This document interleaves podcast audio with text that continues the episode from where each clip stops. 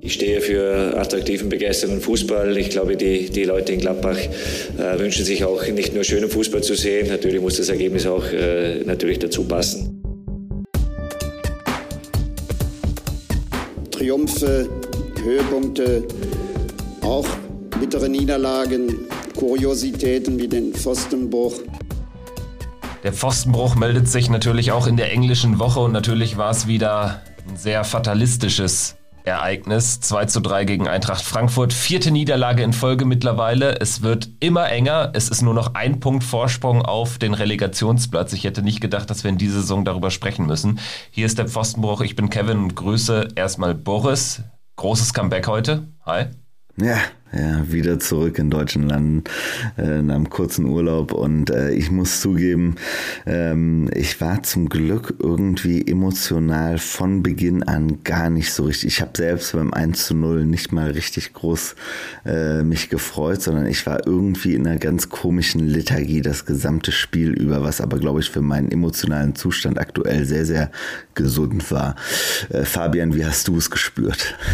Ja, ähm, ein bisschen ähnlich. Das war, ähm, das war ja schon, also es ging eigentlich los mit, naja, schauen wir mal, ähm, relativ, relativ emotionslos begonnen.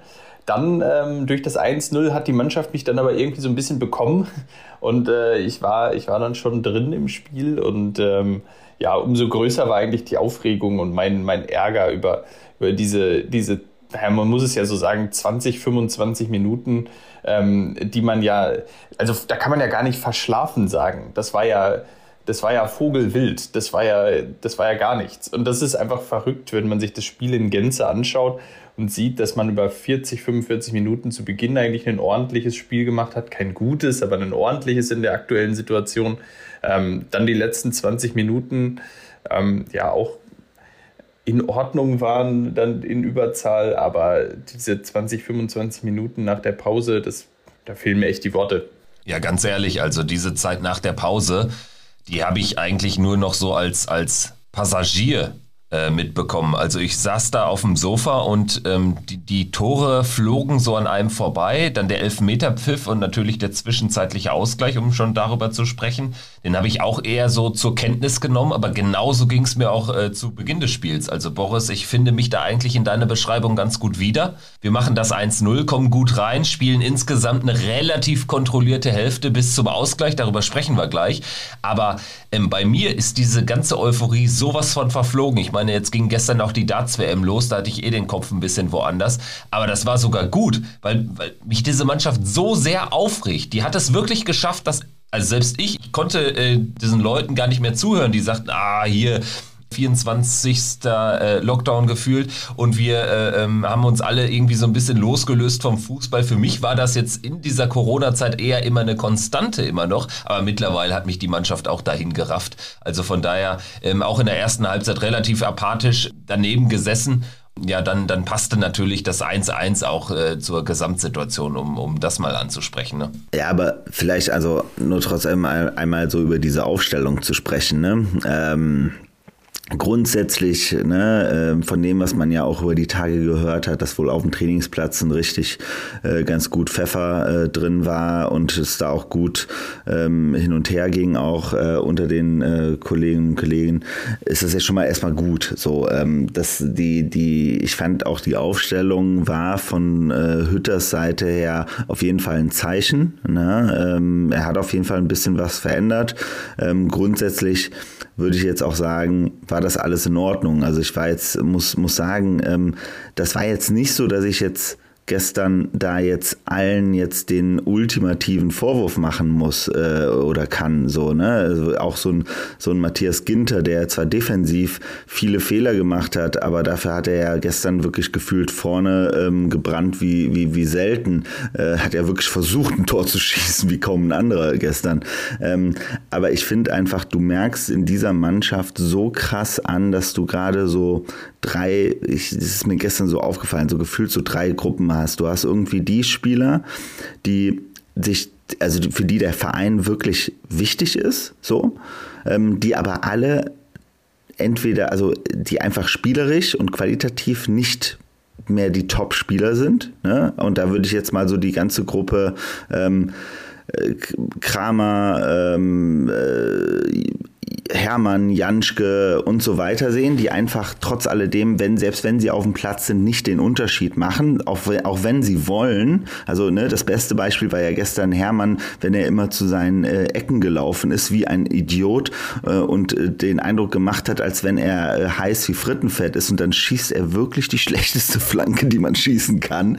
So ähm, und dann hast du diese andere Gruppe, die so irgendwo so da dazwischen ist, so die aber einfach generell nicht die krassesten Lieder sind und dann hast du so mal so, so, so eine so eine so eine Söldnergruppe, die aber trotzdem wie gesagt, also ne, also ist für mich ist da das beste Beispiel so ein Benze Baini, ähm, der zwar ein super Spieler ist und ich liebe den total, aber der ist halt einfach ein Hardcore-Söldner. Also dem ist es egal, ob der jetzt für Borussia Mönchengladbach spielt oder für wen anders spielt. Und dann hast du ganz klar diejenigen, für die wir wirklich nur eine, ein Präsentierteller jetzt sind, so. Und das ist eben halt aus meiner Sicht, das, und das fand ich auch über die Woche mit den Aussagen von so einem Raiola sehr, sehr spannend, äh, wie, wie der über so einen Tyram gesprochen hat, wo du halt einfach merkst, der wird sich niemals das komplette Bein ausreißen, so. Äh, und ich finde, dieses, dieses Gesamtkonstrukt, das erkennt man einfach, finde ich jetzt gerade sehr, sehr stark auf dem Platz. Und da ist halt jetzt wirklich für mich die Frage, ob es Hütter schafft. Und da wird für ihn aus meiner Sicht so die entscheidende Frage jetzt sein in den nächsten äh, Wochen, ähm, ob er da Beweis antreten kann, dass er in der Lage ist, so eine so ein schwieriges Konstrukt an, an Kader da jetzt in den Griff zu bekommen und trotzdem äh, Qualität wieder auf den Platz zu bekommen, dass wir es schaffen, ähm, in dieser Saison die nötigen Punkte zu sammeln, damit wir wirklich nicht da hinten reingeraten. Weil wenn wir da hinten reingeraten, dann hat uns gestern alles gezeigt, dass wir da definitiv nicht für gemacht sind. Und das war das 1 zu 1, was du da gerade angesprochen hast, Kevin, ist da eben halt genau das Beispiel. Wir, wir haben eine halb, also wir schießen früh das 1 zu 0. Damit haben wir das Matchglück, was wir endlich mal benötigt haben.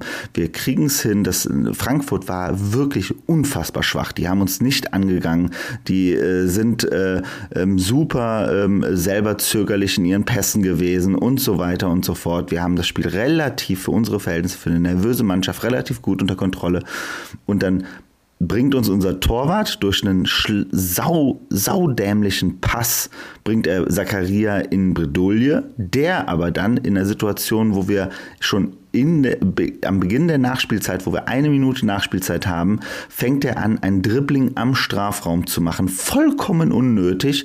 Denkt wieder, wir sind wieder beim 5 zu 0 gegen Bayern oder was auch immer und wir verlieren den Ball und der Ball geht natürlich direkt, wird scharf reingespielt und der Boré muss nur den Fuß hinhalten und der Ball ist drin. Das ist dann auch dann wieder dieses Pech, was man in solchen Situationen natürlich hat, dass dieser eine Angriff dann auch noch direkt sitzt.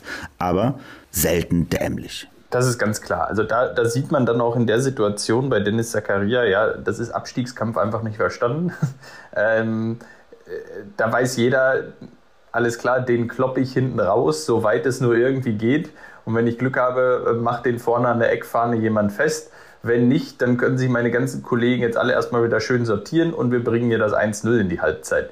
Da ins Dribbling zu gehen, ja, ich weiß auch gar nicht. Das darf eigentlich auch einem Dennis Zakaria nicht mehr passieren. Wenn das einem 18-Jährigen passiert, dann sage ich, ja, passiert, wenn du halt 18-Jährige auf dem Platz hast. Aber ein Dennis Zakaria, der mittlerweile andere Ansprüche hat, bei anderen Vereinen zu spielen, das darf ihm auf dieser Position vor allem äh, einfach nicht passieren, wo er weiß, dass hinter ihm jetzt nicht mehr irre viel Absicherung ist. Ähm, darf nicht passieren. Ja, äh, ist passiert. Du gehst mit dem 1-1 in die Pause und das Erschrecken war eigentlich ja dann, wie die Mannschaft dann aus der Pause rausgekommen ist. Ähm, man hatte das Gefühl, da war so ein bisschen kopfloser Wille dabei. Also ähm, ich hatte schon das Gefühl, die, die, wollten, die wollten ein Tor schießen, aber die haben komplett die Balance, komplett die Ordnung verloren. Äh, da hat defensiv dann in den 15, 20 Minuten danach ja nichts mehr gestimmt. Ähm, jeder Ball, der irgendwie nach vorne geschlagen wurde, auch von Jan Sommer, da standen sie manchmal im 3-2-5 ähm, und dann ähm, also in einer Fünferreihe ganz vorne. Äh, da sind Skelly und Netz sehr, sehr hoch, hoch nach vorne geschoben und dann kommen die Abstöße von Jan Sommer nicht bis zur Fünferreihe.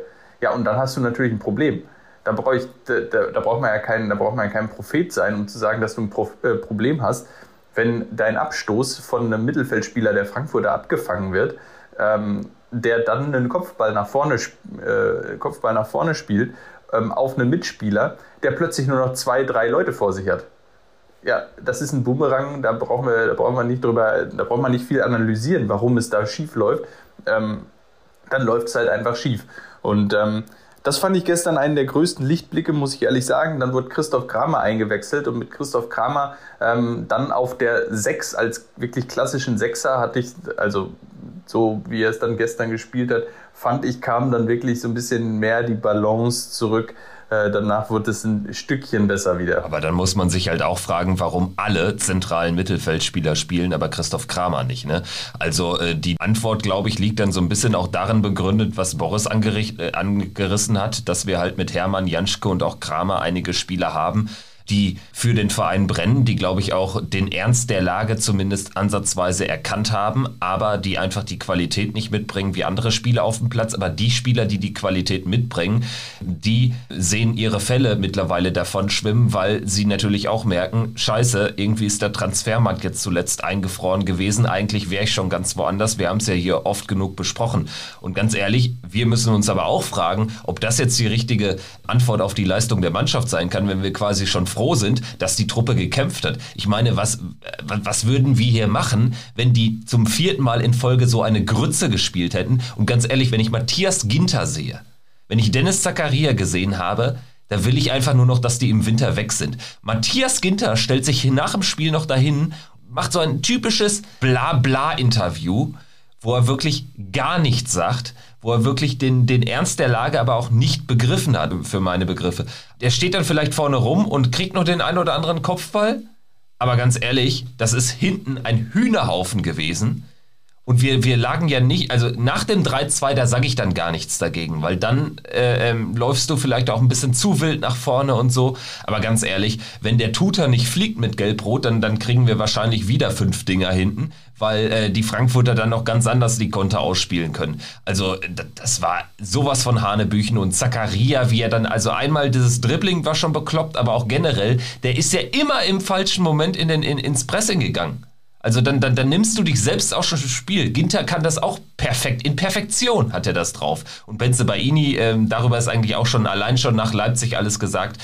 Ähm, also die, die Defensive ist wirklich sowas von krass unsere Achillesferse wieder geworden. Und am Ende muss man ja sagen, dass man jetzt nach einer Hinrunde Hütter hat man es halt quasi geschafft, am Anfang der Saison quasi überhaupt keine, äh, keine Offensive zu haben so, jetzt hast du eigentlich punktuell zumindest eine Offensive, wenn es nur individuelle Qualität ist, aber du hast keine Defensive mehr, sodass wir nur einen ganz äh, kleinen Korridor von Spielen hatten, wo beides funktioniert ist.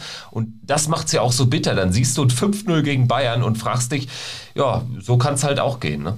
Ja, aber es ist halt so wie, ne, also dieses, dieses ähm, Spiel von Borussia äh, nach dem 3 zu 2, das hat mich so krass an unsere alten Phasen, als wir im Abstiegskampf immer gespielt haben, erinnert. Weil das war dieses, ja, ja, da versuchen sicherlich und da wird versucht zu gewinnen, aber vollkommen kopflos, vollkommen kopflos. Da war ja, da war ja, also auch selbst so ein Kramer, der hat natürlich versucht, da Struktur reinzubringen, aber es ist halt einfach nicht gut gewesen so. Und die Frankfurter natürlich einfach sehr, sehr giftig, haben das aber echt gut gemacht. Und wie gesagt, wie du schon sagst, also der, selbst der Kostic hätte fast nur das 4 zu, äh, also 4 zu 2 gemacht. So, und wenn man den, wenn, wenn die noch einen Mann mehr auf dem Platz gehabt hätten, hätten die uns brutal ausgekontert, weil wir so dermaßen schwachsinnig uns da vorne verhalten haben in ganz vielen Situationen und das ist halt dann einfach schon so, wo man dann echt merkt, so, also A fand ich, war die, die Körpersprache von Hütter an der Seitenlinie schon echt besorgniserregend. Ne? Der wirkte jetzt schon sehr, sehr so nach dem Motto, what the fuck, was mache ich jetzt? Also was, was soll ich hier noch machen? So, ähm, aber auf der anderen Seite glaube, also bleibe ich auch dabei. Zum Beispiel, ich bin vollkommen dagegen, dass man jetzt irgendwie an der Trainersituation etwas ändert. Aber uns, ich glaube halt, das Allerwichtigste ist halt einfach, dass sich die Leute, die da jetzt gerade ähm, äh, in dieser Mannschaft sich befinden, dass sie jetzt wenigstens die Realität anerkennen. Und die Realität heißt, ähm, äh, dass man jetzt nochmal gegen, gegen Hoffenheim spielen muss und dann wird ein hoffentlich harter Cut im Winter äh, erfolgen, wo hoffentlich sehr, sehr harte Gespräche stattfinden und wo dann auch entsprechende Reaktionen auf dem Transfermarkt äh, getätigt werden. Ähm, heißt eben halt auch, dass man bestimmten Leuten sagt, okay, was, was, geh jetzt einfach, ähm, äh, geh mit Gott, aber geh. Ähm, und da bin ich mal sehr, sehr gespannt drauf, weil wie gesagt, also das, die, die Architektur der Mannschaft stimmt einfach aktuell nicht. Ne? Und das, was du ja gesagt hast, ne, am Anfang die Offensive, definitiv das riesengroße Problem. Und jetzt mittlerweile, also diese Defensive, aber auch alles drumherum. Ne? Also auch ähm, ich, ich hatte es ja letzte Woche auch schon gesagt, man merkt, finde ich, dass ein Manu Kone und ein Joe Skelly, mein Gott, die müssten locker jetzt mal ein, zwei Spiele Ruhe bekommen, sozusagen. Die stehen da jetzt voll und ganz im, im Feuer, äh, jedes Spiel schon. Ähm, das ist auch denen gegenüber nicht fair, weil wenn du so siehst, wie so ein Netz, der fand ich das gestern echt gut gemacht hat für seine Verhältnisse, so, ähm, das ist eben halt genau das. Der spielt mal vier Spiele nicht und dann spielt er wieder. So, dann kann er sich darauf konzentrieren. Das ist genauso, wie man normalerweise in dem Alter einen Spieler heranführt eigentlich. Ähm, und wir stehen jetzt in der Situation, wo wir so ein paar 18-Jährige da haben, die halt de facto jetzt schon die Kohlen aus dem Feuer holen müssen, weil irgendwie gefühlt äh, ein Tyram nicht mehr auf Fahrt kommt, glaube ich, in diesem Verein. Ein Embolo war aus meiner Sicht zum Beispiel ganz okay. Ähm, der hat mich auf jeden Fall gefreut, aber eben halt auf der anderen Seite ist es halt echt einfach zu wenig. Ja, ein Embolo schießt halt einfach keine Tore, das ist sein Problem. Ähm, Embolo ist wenigstens, wenn man, also alleine das Anlaufverhalten in der ersten Halbzeit, äh, da hat mich Player ja bis zur, zur Weißglut getrieben. Also du hast da Embolo und Player im direkten Vergleich. Embolo, der wie ein Irrer äh, die Verteidiger ansprintet ähm, und dadurch immer wieder gefährliche Situationen erzwingt. Und wenn er ähm, den Spieler, den er unter Druck setzt, äh, da den Ball nicht erobern kann, dann weiß er zumindest, sein, ähm, der, der Frankfurter Spieler muss so einen schlechten Pass zum Mitspieler spielen, dass der in die Bredouille kommt. Ja, dann bringt er also die Mitspieler in Bredouille und was macht Player? Trabt die Spieler an. Wo ich mir denke, sag mal, wenn du da auch genauso drauf rennen würdest wie Embolo, dann hätten wir da noch vier, fünf Ballgewinne mehr in vorderster Linie gehabt. Dann, dann, haben, wir, dann haben wir Chancen. Ähm, aber nein, Player meinte, er müsste die Gegenspieler da nicht so hart anlaufen. Ich glaube, in der zweiten Halbzeit wurde es etwas besser, da hat er sich nach hinten etwas mehr aufgerieben. Äh, Gerade in den letzten 20 Minuten, da, da fand ich es dann wieder ganz, ganz, ganz passabel. Aber ähm, ja, das nächste Problem, was wir haben, das hat man ja in den letzten 20 Minuten gesehen, spielerisch. Ähm, wenn es denn mal in Ansätzen ganz gut war, dann haben wir den Abschluss nicht gefunden oder den Abschluss in der falschen Situation gefunden. Das war dann natürlich das nächste große Problem. Ja, und unser Riesenproblem ist einfach, wir kriegen 18 Millionen Standards in den letzten 20 Minuten, ähm, Freistöße, Ecken ohne Ende und nicht einer davon ist im Ansatz gefährlich. Ähm, ja, und beim Gegner, wenn die eine, Ecke bekommen, hast du das Gefühl, es brennt lichterloh und du musst gleich, äh, gleich hast du einen drin hinten. Das, das darf halt nicht sein. Ähm, wir, wir gewinnen ja kein Kopfballduell, egal in welcher Position auf dem Feld gefühlt. Wobei man schon sagen, sagen muss, dass der Trapp gestern auch echt gut. Aber er kriegt die Bälle halt also, auch so, wie du ihn als Torwart äh, kriegen willst. Ah, also, also nur eben halt, das muss man halt auch sagen, das ist dann halt auch wieder so, so, so ein Ding, wo ich schon sage, der, also der, der hat, natürlich ist der viel für die Galerie geflogen gestern, gar keine Frage, aber trotz alledem, wir haben ja wenigstens äh, da vor allen Dingen in den letzten 10, 15 Minuten noch einiges abgefeuert für unsere Verhältnisse. Aber da kommt einfach auch zu, äh, zum, zum, zur, zutage wieder, dass wir einfach verdammt schwach aus der zweiten Reihe sind. Also das sage ich ja auch schon die ganze Zeit immer, dass wir da echt keine große, also nicht die, die Qualität haben, die andere Vereine da haben. Und dadurch haben wir sicherlich, ja, haben wir sicherlich die Bälle so gespielt, äh, so geschossen, dass Trapp schön fliegen konnte.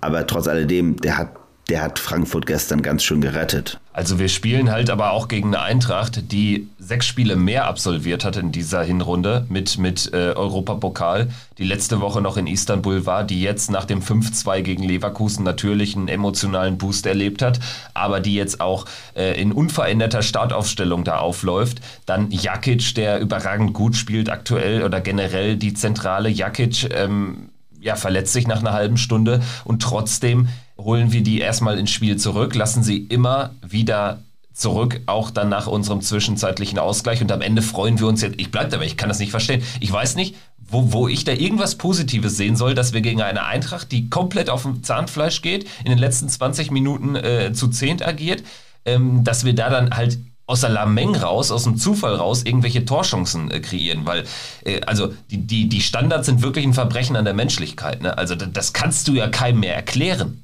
ich, ich sitze da schon und denke mir, ach scheiße, wieder eine Ecke. Ja, ist im Prinzip auch nur ein Abstoß für Frankfurt in der langen Instanz.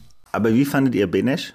In der ersten Halbzeit äh, Lichtblick auf jeden Fall. Äh, hinten raus dann aber auch, ist es dann halt auch ein Spieler, wo du dann jetzt aber irgendwann auch mal dir eingestehen musst, ja, der kann dich weiterbringen, wenn du dich als Borussia Mönchengladbach jetzt äh, dann auf, auf äh, andere Qualitäten besinnst und wenn du da irgendwie vielleicht auch eine andere, äh, einen anderen Typ Spieler dann auch forcierst in, in der nächsten Zeit. Ich denke, das ist ja dann eh so ein Thema, wo wir wo wir uns noch äh, in der einen oder anderen Folge mit beschäftigen werden, wenn dann vielleicht sich auch die einen oder anderen Abgänge abzeichnen. Also für die Zukunft, ich glaube, das ist ein Spieler, auf den man setzen kann, setzen sollte.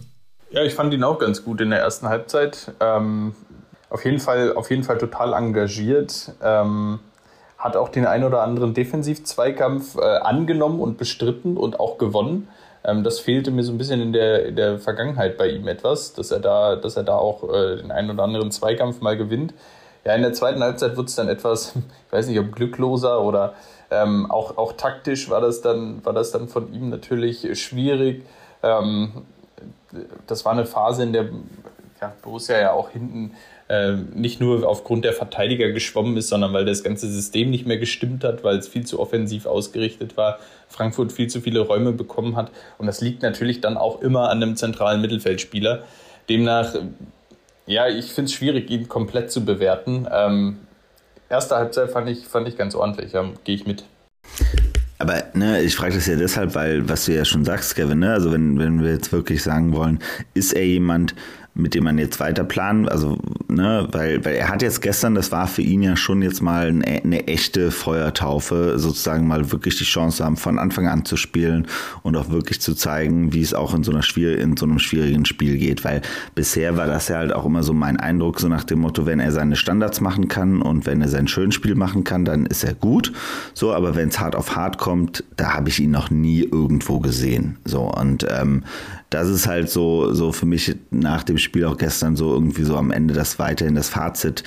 Er ist halt auch keiner, mit dem man jetzt den Abstiegskampf bestreiten wird, weil da, da sind seine Qualitäten. Also ich habe immer das Gefühl, wenn der Gegner ihn hart rannimmt, dann äh, ist er relativ schnell weg vom Fenster. So, ne? Und ähm, Deswegen äh, finde ich das einfach so bei ihm immer extrem schade. Und das ist halt auch so ein bisschen, wie gesagt, das ist alles jetzt, ich habe das gestern auch nochmal überlegt, so nach dem Motto, es, es ist auch echt schade, weil ich auch nicht das Gefühl habe, dass und äh, wenn, wenn ich mir die Jungs da jetzt angucke, ähm, die ja jetzt wahrscheinlich man eher so als Passant im Kader sehen würde, ähm, da gibt es gefühlt, für mich ist da nur Embolo der Einzige, der den Anspruch für sich hat, wenn er Borussia mal verlässt, dass er als Legende vielleicht gehen könnte. So, so wie wir es früher hatten, ne? Also wie so ein, so ein Chaka ähm, und so weiter. Leute, die einfach wissen, die gehen, das ist auch in Ordnung. Das akzeptieren wir als Fans dann auch vollkommen, also sehen auch als vollkommen in Ordnung an,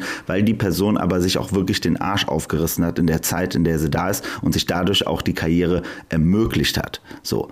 Und da für mich ist für mich wirklich gerade die Frage, wer, wer, wenn, wenn, wenn ein Player jetzt geht, Ne? Wenn ein ähm, Tyram geht, wenn ein Zakaria geht, sind das Spieler, wo wir als Fans alle sagen, ach toll, und er war Teil unserer, also er hat auch bei uns seinen, Groß, äh, seinen Grundstein seiner Karriere gelegt. Nee, irgendwie nicht. Und das ist halt ein ganz schlechtes Zeichen, ne? Äh, weil das ist ja eigentlich genau das, wo diese Art von Spieler dann auch dann trotzdem seine Berechtigung findet, wenn er am Ende aber dann geht und alle sagen so, boah, zum Glück ist der weg, weil der hat uns wirklich nicht weitergebracht und das war einfach nur so gefühlt sein, sein, sein, sein, sein Jugendzentrum, was er da kurz durchlaufen hat bei uns.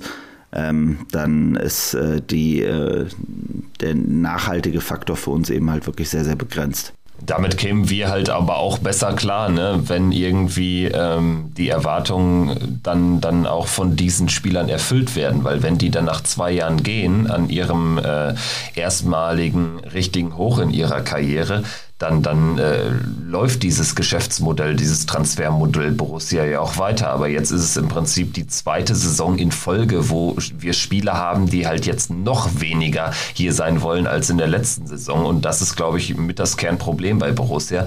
Ähm, da können auch die ganzen vereinsfernen äh, Kolumnisten und, und Reporter noch so viel schreiben. Ähm, und, und irgendwie ganz krude Szenarien aufmalen. Ich glaube, das liegt einfach grundsätzlich jetzt äh, einmal an der Kaderstruktur begründet und die hat ihre Ursprünge jetzt einfach auch äh, in der, in der Corona-Entwicklung. Also das ist halt eine ganz gefährliche Situation. Und wenn du, wenn du sagst, hier, Bennis, ist das einer, der uns im Abstiegskampf weiterhilft? Nee, glaube ich auch nicht.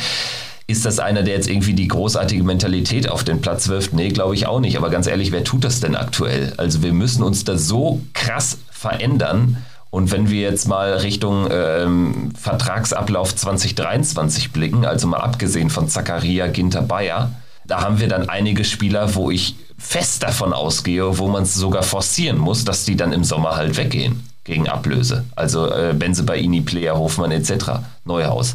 So, und dann heißt das aber auch, dass man einen ganz neuen Kader äh, ähm, zusammenbasteln muss. Und da hoffe ich einfach mal, dass man sich auch so ein bisschen in diesem Regal bedient von Leuten, die halt arrivierte Bundesligaspieler sind, die vielleicht jetzt nicht irgendwie mit 22 schon die zweite französische Liga zusammengeschossen haben oder so, sondern die, die irgendwie äh, ein bisschen Mentalität, Bundesliga-Erfahrung auf den Platz bringen, damit du da halt mal eine neue Art der Struktur auch in den Kader wirst, weil diesem Kader fehlt halt an dieser, äh, an diesem Punkt so, so, so was Essentielles und das merkst du gerade richtig krass. Auch hinten, hinten raus dann so ein Interview von Kramer. Äh, ganz ehrlich, ich habe ja immer schon das Gefühl, Chris Kramer in seinen Aussagen ist auch massivst überbewertet. Also, dass er überhaupt das Wort Champions League in den Mund nimmt, also ganz ehrlich, sorry. Also am Ende hast du dann auch, glaube ich, den Ernst der Lage nicht erkannt und weißt nicht, wie das beim Fan zu Hause äh, ankommt. Ja, ist vollkommen falsches Messaging, ne? Also ist vollkommen falsches Messaging. Aber jetzt mal hart ausgedrückt, ne, was du gerade angesprochen hast, Kaderpolitik,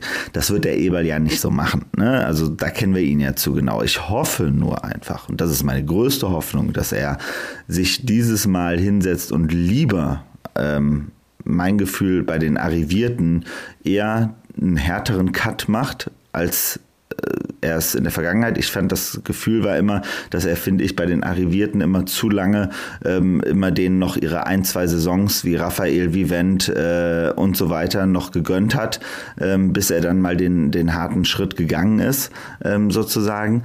Und ähm, ich finde, also grundsätzlich muss man, muss er sich da wirklich die Gedanken machen, wie der Kader dann in der Zukunft aussehen soll. Aber wenn jetzt zum Beispiel Neuhaus und ein Hofmann gehen, das glaube ich schon, das wird, wäre brutal für diese Mannschaft. Also das, also das, da, das, da glaube ich dann halt, ich, da werden wir sicherlich den einen oder anderen benötigen wieder einfach, um die Qualität in der Mannschaft zu behalten, ähm, weil eben halt du mit den, mit den Nachwuchsspielern wie Netz, Kone, ähm, Scully, ähm, die werden einfach, also da, da ist ja noch nicht klar, dass die nur weiter nach vorne gehen werden deshalb glaube ich, da werden wir schon eine gewisse äh, Mischung brauchen. Aber erstmal bei den, bei den anderen Spielern, da müssen wir auf jeden Fall die Luft gewinnen im äh, Transfermarkt, um dadurch eben halt eine neue Struktur in den Kader reinzubekommen.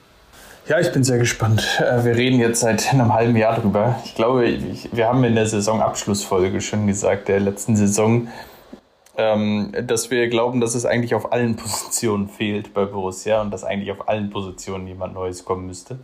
Ähm, das ist damals schon nicht passiert. Ähm, ja, jetzt ist man in der Situation, jetzt haben wir noch das Spiel gegen Hoffenheim am Samstag. Ich hoffe einfach nur, dass es rumgeht und ähm, dann schauen wir mal, was passiert. Ob, ob bis zum Bayern-Spiel schon, wir bis dahin schon schlauer geworden sind oder ob wir da mit der gleichen Mannschaft wieder antreten müssen und ich habe, wenn dann im Moment ein bisschen Angst, muss ich sagen. Ja, und wir, wir können ja mal reinhören, was Dobby sagt. Auch er wirft schon den Blick voraus auf Hoffenheim und ja, der ist da in, in, in, in Gefilden, in Regionen unterwegs, ähm, die man jetzt halt wirklich noch aus Frontsec-Zeiten bekommt. Stichwort ähm, jeden Punkt zusammenhamstern. Dop, dop, dop, dobi, dop, dop, dobi, dobi, dop, dop, dop, dobi, dop, dop, dobi, dobi, dop, dop, dop, dobi, dop, dop, Und wieder mal eine sehr tolle, kämpferische, geschlossene Mannschaftsleistung von Borussia München-Gladbach. Ja, hätten wir wohl gerne. Und man muss ganz ehrlich sagen, wenn man die Fehler sieht, wir rennen hinten in der Abwehr, in, im Defensivverhalten rum wie ein Hühnerhaufen die einfachsten Pässe, die kommen nicht an den Mann oder die verspringen sofort. Ballannahme ist überhaupt nicht richtig vorhanden. Ja, ich bleib dabei. Wir haben jetzt 18, wir haben weiterhin nur 18 Punkte, 22 Punkte zum Klassenerhalt. Mühsam ernährt sich das Eichhörnchen. Wir müssen anfangen, Punkte zu sammeln, egal wen, gegen wen, egal wie. Und wenn man sich nur um einen Punkt handeln würde, wir müssen sehen, dass wir Punkt für Punkt wirklich die Dinger, die 22 fehlenden Punkte zusammenkriegen, um die Klasse zu halten. In diesem Sinne, alle Zuhörer vom Pfostenbrot, eine schöne Woche. Ja, tschüssi, euer Dobby. Ganz ehrlich, also dieser Jahresabschluss, 18. Dezember, Hoffenheim, Auswärtsgeisterspiel gegen den Club von diesem Impfstoff Johnny.